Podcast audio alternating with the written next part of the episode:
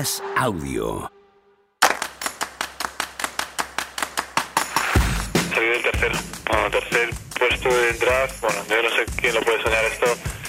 Michael Jordan fue número 3, ¿no? Joder, macho. Decir que he sido el mismo puesto de Michael, ¿qué, qué más quieres, no? Gasol soñaba con enfrentarse a Michael Jordan desde su llegada a la NBA. Y lo consiguió en su primera temporada, que también fue la última en la liga para el mejor jugador de la historia. Última jornada de la temporada regular, partido entre los Sixers de Filadelfia y Washington Wizards. Y también vamos a asistir a el último vals de Bienvenidos al vuelo número 23. Les habla el sobrecargo de Aerolíneas Jordan. En fin, último partido de Michael Jordan. Pero Pau se encontraría con otra realidad. Una y otra vez, cada temporada desde el primer día. Y canasta de este Le aplauden la cara a Gasol y hay técnica para Garnett. Porque, bueno, yo le he visto ya un gesto en la primera mitad de querer intimidar al rookie, ahora se ríe Garnett. Gasol no se ha quitado de en medio cuando se daba la vuelta después de canasta a Garnett, han chocado y no le ha gustado a Garnett y le ha aplaudido en la cara a Gasol. Esto era noviembre de 2001, segundo partido de Pau en la NBA. En el draft, la elección anual de jugadores novatos que hace la NBA cada año, había sido elegido con el número 3. Sigue siendo la elección más importante para un jugador español. Por entonces, Pau se había convertido en el jugador no formado en Estados Unidos con la elección de draft más alta. Volvemos a la jugada de noviembre de 2001, Memphis Grizzlies contra Minnesota Timberwolves. Pero es un poco absurdo, ¿no? Esto Sí. de Garnett, ¿no? Ahí vemos el mate, ahí Gasol no se aparta, chocan y se dirige a él y el árbitro está... Mate de Kevin Garnett. La estrella de Minnesota se da la vuelta. Es un peso pesado en la NBA. Choca con el hombro de Pau, que no se amedranta y aguanta el tipo. Garnett se burla, le aplaude en la cara a Gasol. Este era su territorio, estaba marcando su jerarquía en la liga. Todo un All-Star y futuro MVP como Garnett quería demostrar que Pau no era rival para él. Ese español débil y novato en la liga, del que se llegó a decir que era el Garnett europeo, pero él quería demostrar que era el original. Pero en ese momento, Pau no dio un paso atrás. Garnett tiene algo con Gasol, ¿no? No sé qué es, pero se le nota. Y poco tiempo después, al mes siguiente, diciembre de 2001, ejecutó su golpe maestro. Uno contra uno con Kevin Garnett.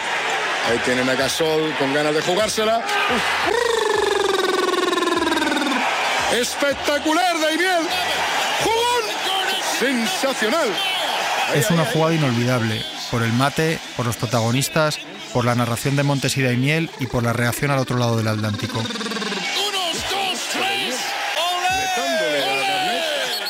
Ese mate de Pau en la cara de Garnett es, para muchos, una acción muy definitoria. Entre ellos para Anthony Daimiel, el comentarista de NBA en Movistar Plus. Es una de las mejores referencias para explicar lo que es la carrera de Pau Gasol. Eh, Kevin Garnett, desde aquel primer mate, eh, que es el que es la jugada que lo pone en situación, hasta esos cruces en las finales de 2008 y 2010. Y si analizamos eh, perfectamente la psique de, de Pau nos explica cómo es Pau Gasol. Es decir, Pau Gasol es un tipo educado, eh, a veces condescendiente, pero que cuando tiene un objetivo, en este caso profesional, entre ceja y ceja, no desfallece y saca desde lo más profundo de su ser eh, el orgullo y la agresividad necesaria para superar el reto. Y ese reto era Kevin Garnett, porque Kevin Garnett era su ídolo, porque bueno, pues era el, el cuatro versátil ¿eh? que Pau Gasol quería ser. Eh, y luego, bueno, pues es un jugador que, que le provoca y le reta en su llegada a la NBA. Y luego al que se tiene que enfrentar en, en esas finales. El partido acabó con 22 puntos y 11 rebotes para Pau, que fue nombrado mejor rookie del mes en noviembre. 20 puntos y 15 rebotes firmó su némesis, que le había estudiado, lo tenía enfilado y pensaba que Pau no era muy dado al contacto físico. Quería llevarle al máximo hasta el último cuarto del partido, poner a prueba su resistencia. Pero Pau aprendió rápido, tenía que ganarse el respeto lo antes posible. Podían ser años muy largos bajo los tableros menos amables de este deporte. Pau Gasol, siempre un Laker. Episodio 2. Dos anillos de púrpura y oro. En febrero de 2008, Pau acababa de empezar su sueño en Los Ángeles. Su primer partido fue el 5 de febrero. En España ya era 6 y yo estaba con los ojos muy abiertos para escribir la crónica sobre su estreno con la camiseta de los Lakers. Para mí se juntaban dos cosas, que soy de los Lakers y que soy de Pau, creo que como todos. Estábamos deseando verle de púrpura y oro, brillando junto a Kobe, cumpliendo las órdenes del maestro Zen, Phil Jackson, para muchos el mejor entrenador de la historia.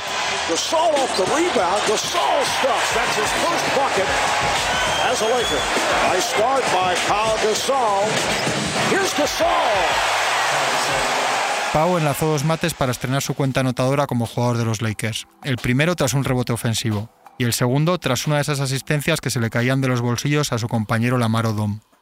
Aquel partido lo acabó con 24 puntos, 12 rebotes y 4 asistencias. Era el presagio de algo especial que se certificó con la llegada de los Lakers a las finales de la NBA solo cuatro meses después. Para Pau era su primera vez, y quizá eso le pasó factura.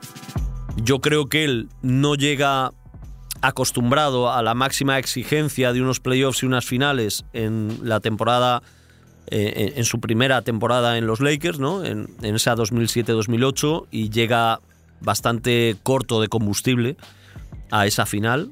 Y perdieron 4-2, nada menos que contra Boston Celtics, el rival por antonomasia de los Lakers. The first three championships with Kobe and Shaq en los tres primeros campeonatos con Kobe y Shaq no hubo mucho que pelear realmente. Tuvieron que luchar para llegar allí, pero no se enfrentaron contra un equipo de verdad. Yo creo que eran los favoritos en cada serie. La batalla entre Lakers y Celtics, obviamente, son los Celtics. Y ya sabes, que le den a los Celtics. Todo el mundo odia a los Celtics. Así que perder ese primer año fue desgarrador. Imagínate, ser derrotado por tu enemigo mortal. I don't know, your, your mortal enemy. Garnett with the soul on him. Kevin Garnett off the mark. Perkins puts it back up. Looked like he got hit. He got hit. And here comes Ray Allen. La víspera de un partido se lidia con un vuelo de 7 horas y con un desfase horario de 3. Es nuevo, esto para él es, es, que es, aparte de todo, el, de todo el espectáculo este de NBA y finales y tal, el, físicamente también es un reto importante, ¿no? Y, y Pau ya encadena un europeo muy duro mmm, con una temporada NBA muy dura y las finales. Es normal, pero es un, es un jugador físicamente privilegiado y, y lo está demostrando. Pau promedió 14,7 puntos y 10,2 rebotes, pero enfrente tenía a alguien que en esa ocasión le había superado. Aquel viejo rival se había tomado su venganza, Kevin Garnett, el villano perfecto y un tipo más bien antipático. Siempre se dice que, que solo hay un jugador en los 20 años que juega Tim Duncan en la NBA con el que no se lleva bien y es Kevin Garnett, ¿no? No sé si la misma frustración que yo, pero algo parecido debió sentir Antonio Martín Guirado, que era el corresponsal de F en Los Ángeles durante los años de Pau Gasol en la franquicia. Probablemente una de las derrotas más duras de, de su vida, tanto para Kobe como para Pau, en aquel sexto partido en el Garden, que acabaron, o sea, recuerdo estas palabras de Pau en el vestuario diciendo, no me voy a olvidar en mi vida de cómo me estoy sintiendo ahora mismo y, y esto es lo que me va a hacer, lo que me va a ayudar a ganar.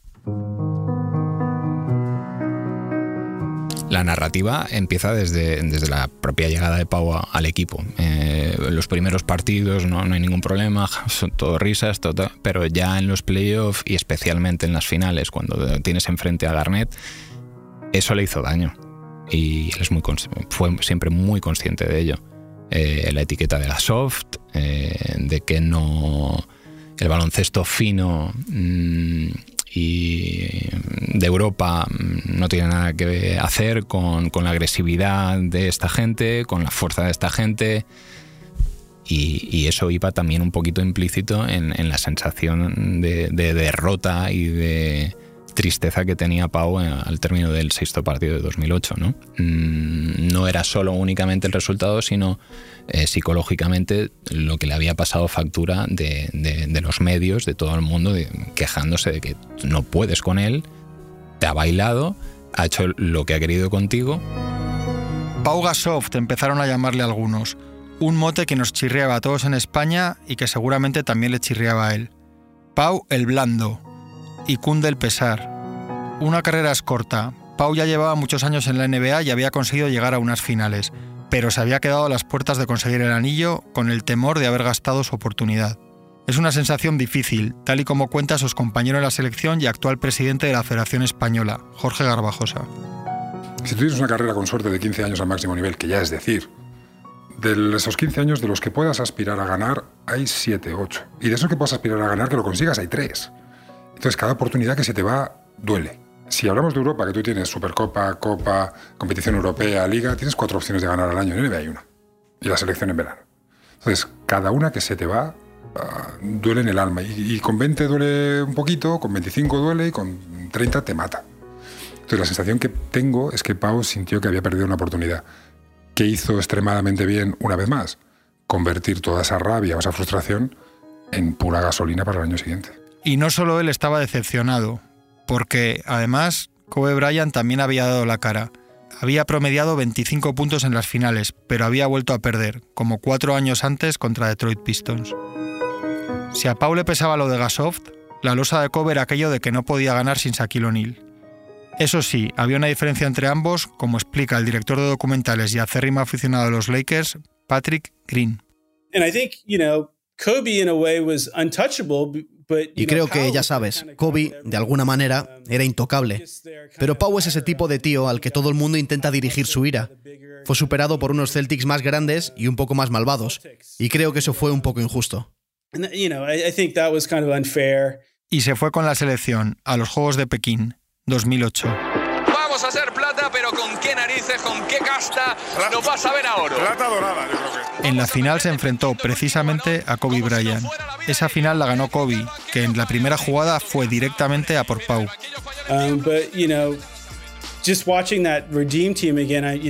Pero viendo de nuevo al Redeem Team, el equipo redentor, tras pasar eso y viendo ese tipo de relación en la que Kobe le dice a LeBron y a los chicos que va a atravesar a Pau, y en esa primera jugada de ese partido, en los Juegos Olímpicos, cuando Kobe atraviesa a Pau en ese bloqueo, eso me trajo muchísimos recuerdos geniales.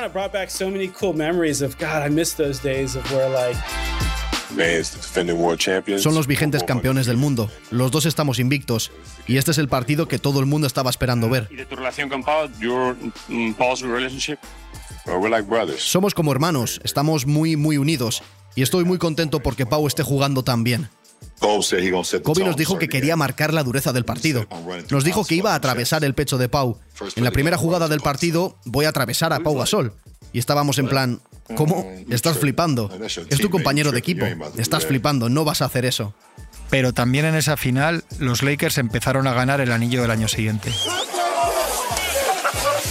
A la vuelta de las vacaciones, Pausa encontró en Los Ángeles una medalla de oro en su taquilla. Era la que Kobe le había ganado en la final de los Juegos Olímpicos de Pekín. Y era claramente un mensaje. La estrella del equipo le estaba retando. Pau no podía permitirse otra derrota, y menos contra los Celtics. Este año, los de Púrpura y Oro firmaron un extraordinario registro de 65 victorias y 17 derrotas en los 82 partidos de la temporada regular.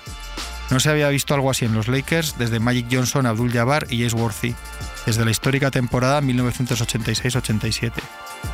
En playoff, nadie pudo plantarles cara en la conferencia oeste y llegaron de nuevo a la gran final, esta vez contra Orlando Magic y el mejor pivo de su generación, Dwight Howard.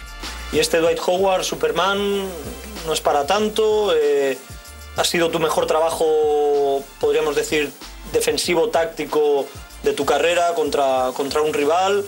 Eh, también ha servido, yo creo, porque venía de, meter 40 puntos en el partido de, de, su campeonato de conferencia. ¿no? Pero a Pau no le iba a volver a pasar, no iba a perder otra vez. Pau Gasol's had another terrific year. All NBA third teams had some huge games. Kicks it out. Gasol, wide open jumper, knocks it down. That last foul on Lee, his third, so he comes out. Petrus back in. Gasol blocked, but a foul. Uh, Gasol back in the finals. As the buzzer sounds, it's official. The Lakers are NBA champions once again. LA wins the 2009 NBA title. And that's it. The championship trophy returns to its West Coast home. The 2009 NBA champions, the Los Angeles Lakers. The 15th Laker title in franchise history. Uno de los sentimientos más maravillosos que puedo sentir, eh, ser campeones y bueno, no sé, no sé. Pau sumó otro título a su leyenda, y uno de los más resonantes, el primer hombre español que ganaba un anillo de la NBA. Y además siendo muy protagonista, 18 con 6 puntos y 9 con 2 rebotes. Kobe, por su parte, se distanció en esa eliminatoria de la largadísima sombra de Shaquille, y los Lakers volvían a ser campeones, como recuerda Antonio Martín Guirado. Yo creo que hay una sensación de alivio y, de decir lo que pretendía conseguir en, mi carrera, lo que mmm, todo el mundo esperaba de mí al llegar aquí ya lo he conseguido. Ahora ya no se trata solo de mmm, mantener este nivel, que lo consigue, incluso va más, sino que voy a disfrutar aún más. Porque sé que soy capaz de ello y puedo seguir dando más. Pau se había sacado una espina enorme y aunque quedaba alguna cuenta pendiente, era un momento para disfrutar. En Estados Unidos, un anillo de campeón hace que cambie tu estatus. Antes decía que Pau se había convertido en el primer hombre español en ser campeón de la NBA, pero hubo alguien que llegó a esa cima antes que él. Amaya Valdemoro ganó tres veces la Liga Femenina, la WNBA. El reconocimiento que hay. Eh, cuando tú estás en un equipo que, que, ha, hecho una dinastía, ¿no? cuatro, cuatro campeonatos seguidos, yo, yo no estuve en el primero, pues es que la ciudad, es que nos conocía todo el mundo. Es que a mí me paraban en Gisto a todas horas, me invitaban a comer, me invitaban a cenar. O sea, era exagerado. Y luego eh, la suerte que tuve de poder vivir la parade, es eh, la celebración, ¿no? que aquí se ha puesto de moda hace nada, pero allí eh, dicen los horarios y en las oficinas y en los trabajos se para para eh, que puedas eh, salir a, festejar con tu equipo. Y como yo estaba en Houston, y en Houston hay mucha población latina de habla hispana, yo jugaba poquísimo, pero es que me tocaba hablar todos los años, ¿sabes? Con miles de personas, ¿no? A mí me, cambió mucho la mentalidad, ¿no? De, lo que tenía que hacer y sobre todo también a nivel personal, eh, yo mis, primeros años de carrera deportiva lo pasé muy mal porque no entendía cómo mis compañeras no eran igual que yo eh, jugando, ¿no? Ese nivel de, de, querer más, de ser ambiciosa, de competitividad. Y cuando llegué allí, esto lo digo muchas veces, yo iba a entrenar con muchísimo miedo, a fallar, a hacerlo mal, porque el nivel de competitividad que tenían ellas era mucho más alto que el mío. Para el que le quedara alguna duda, Pau había demostrado que estaba en el máximo nivel competitivo. Y lo volvió a corroborar poco después con la selección española, y en un europeo como en 2001, cuando con sus 20 años los Gasol, Navarro y compañía sorprendieron por su inconformismo a los veteranos, los de la quinta de Jorge Garbajosa. Cambia porque le ves más feliz, le ves más satisfecho, le ves que se ha quitado una espina, pero es el mismo, es el puñetero animal competitivo en el año 2009, el Eurobasket que tenemos es salvaje, no se pudo pasar peor en la primera fase. Yo recuerdo que, un triple de suyo nos salva los muebles de irnos a casa con Gran Bretaña en, en el segundo partido del Eurobasket y veníamos de ser eh, campeones del mundo, subcampeones de Europa y subcampeones olímpicos. Y, aquel campeonato, más dificultades al inicio, pues se me ocurren pocas. Y lo sacamos por porque no éramos condescendientes con nosotros mismos. No, yo ya gané un anillo a mi europeo. Bah, no, al contrario, se había que sacarlo y se sacó. Pero Pau, decíamos, seguía teniendo una cuenta pendiente. Entre el 3 y el 17 de junio de 2010 se jugó una de las mejores finales de toda la historia de la NBA, la gran revancha. Los Lakers alcanzaron por tercer año consecutivo la lucha por el anillo. Y ahora sí, aparecieron en ese horizonte los odiosos Boston Celtics. Y perdón por lo de odiosos. Now, the starting lineup for the Eastern Conference champion Boston Celtics. At center from Clifton J. Olson High School, number 43, Kendrick Perkins. At guard from Kentucky, number 9, Rajon Rondo.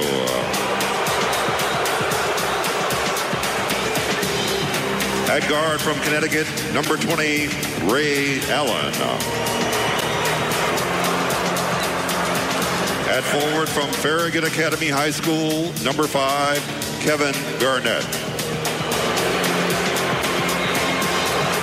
At forward from Kansas, number 34, Paul Pierce.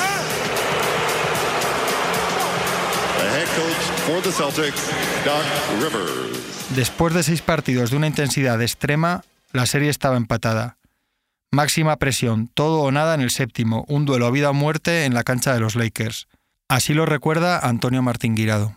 Yo tenía muy claro que el partido con más ambiente que había vivido en mi vida había sido el sexto del Garden de, de 2009, 2008, 2008 pues el, el séptimo de, del Staples, yo no sé si es por, por no sé, pero lo vi, me pareció que aquello era, si lo del Garden era ensordecedor, lo del séptimo en Los Ángeles fue como, no sé, otro nivel. Para aficionados como Patrick también fue muy, muy especial. Yo creo que ese es el campeonato más especial para mí como fan de los Lakers desde Magic y Karim, cuando batieron por fin a los Celtics a mitad de los 80.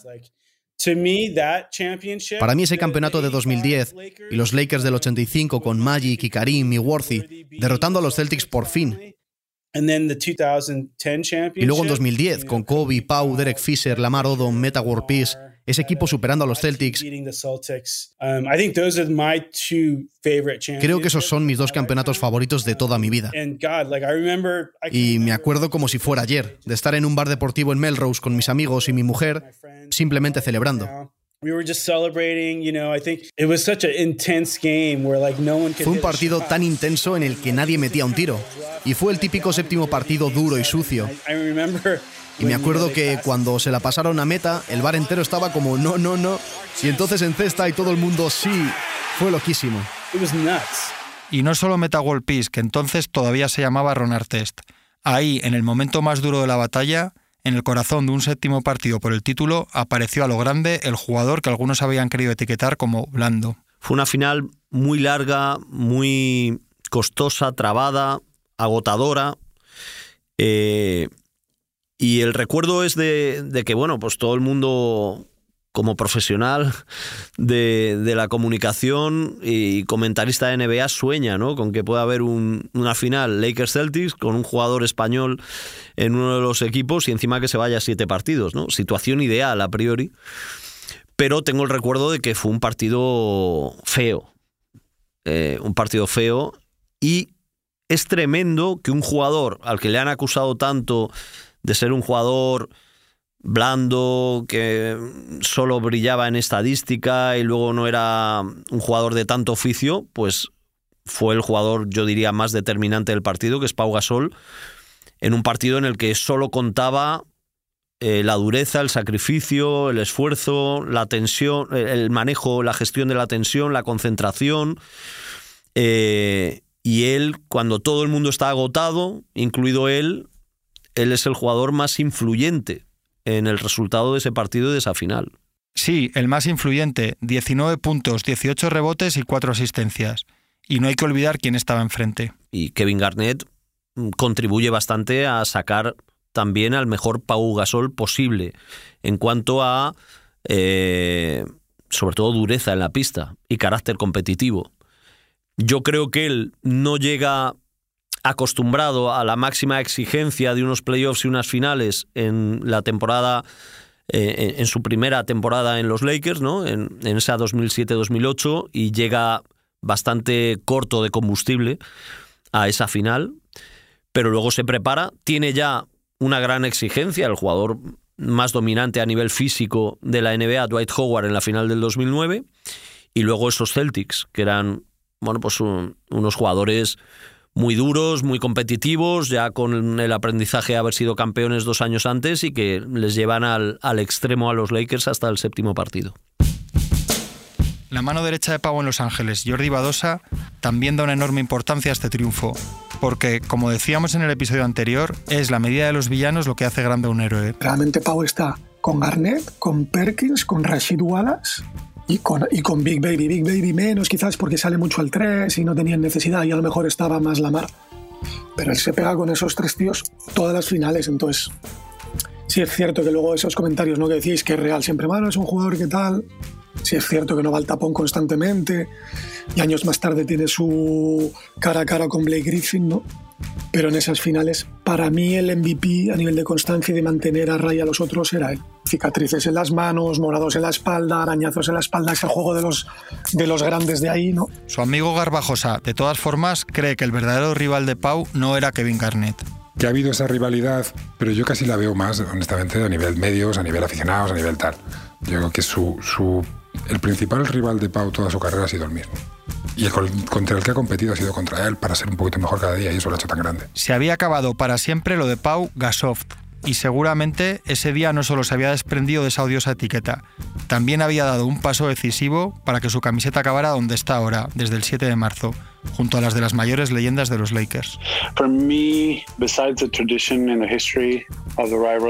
Para mí, además de por la tradición y la historia de la rivalidad, significó mucho más, porque tras perder contra ellos en Los Ángeles, no les permitimos derrotarnos de nuevo.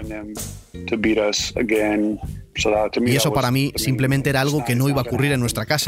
Y por eso luchamos tan duro y nunca nos rendimos en ese partido, aunque estuviéramos por debajo y no metiéramos los tiros. Y de nuevo Kobe y yo estábamos desacertados pero simplemente seguimos luchando. Nos dimos a nosotros mismos una oportunidad y nos pusimos con opciones de ganar. Y la defensa, el trabajo duro, peleando por los balones perdidos, los que están 50-50, todo este tipo de cosas estaban ahí, en un séptimo partido.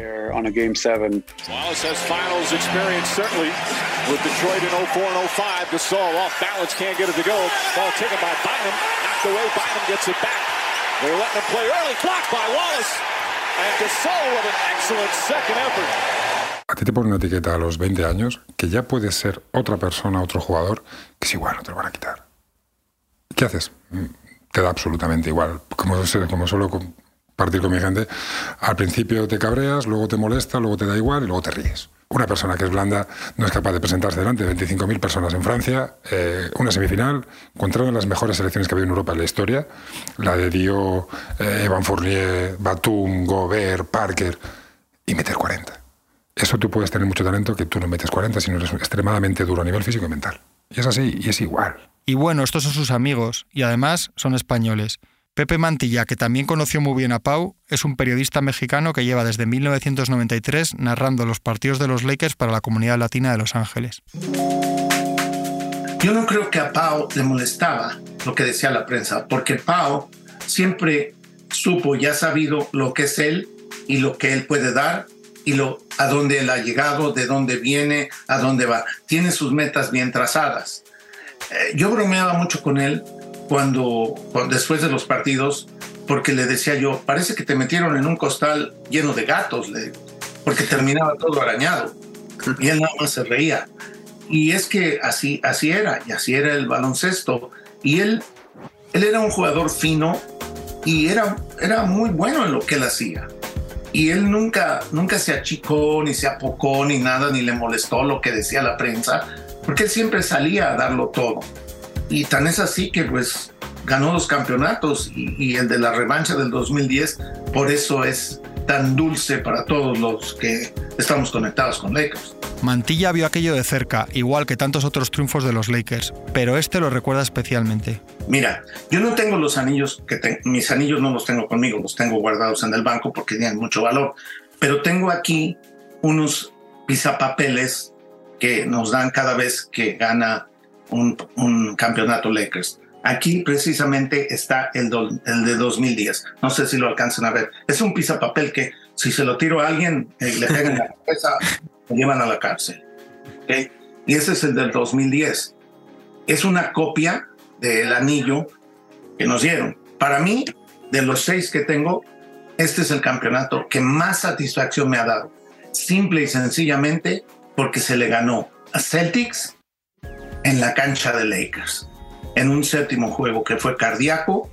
Y para mí, pues Celtics es el gran rival al que hay que ganarle siempre. Y también entró ese día en un vestuario desfondado pero eufórico Antonio Martín Guirado, que recuerda cuánto significó todo lo que vivió allí. Y cuando yo entro en ese vestuario, que estaba también que estaba José Ángel Abad, recuerdo que estaba a mi lado, mm, eh, hago una, foto con una de una cámara de estas antiquísimas y esa foto mm, luego la mando a la agencia F digo, bueno, pues igual, oye, si os sirve, sale el reflejo del flash en el, en el trofeo.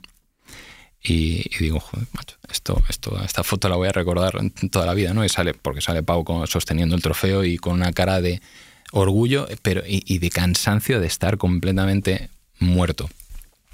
Pero mm, una lluvia de champán dentro del vestuario, una alegría que, bueno, probablemente es uno de los recuerdos así deportivos más mm, bonitos que, que tengo.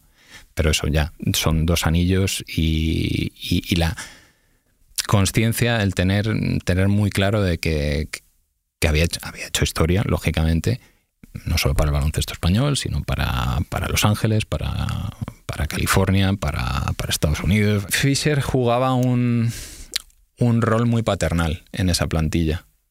Y qué bien, me acabo de acordar de una imagen también muy, muy chula de, del segundo anillo. Eh, hay mucha celebración, como os decía, en el vestuario. Y justo cuando ya la cosa está un poco ya amainando, eh, yo ya prácticamente creo, creo que me estaba yendo a casa, ¿no?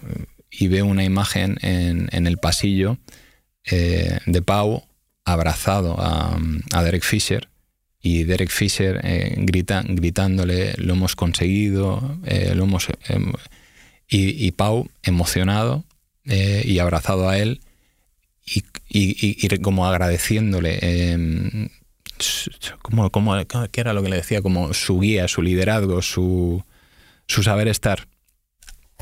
Esas palabras, algo, algo parecido a eso, tengo, tengo esa imagen en, en la memoria. Creo que es una persona a la que siempre he respetado mucho y, y Fisher siempre ha valorado muchísimo el trabajo de Pau, sí. Pau había ganado otro anillo, había pasado por encima del rival más duro de todos, se había ganado un respeto eterno y también un hermano. ¿Qué, qué especial es tu relación con Pau Gasol? Es mi hermano, será siempre mi hermano. Eh, la relación que tenemos es, es, más importante del juego de baloncesto. Pau Gasol, siempre un Laker, es un podcast original de As Audio. Narración Juan Marrubio. Dirección Javier Machicado. Guión y producción José Juan Morales, Juan Marrubio y Javier Machicado. Edición Ana Rivera y Eugenio Viñas. Grabación Javi López. Realización Dani Gutiérrez. Producción ejecutiva María Jesús Espinosa de los Monteros. Y agradecimientos al archivo sonoro de la cadena Ser.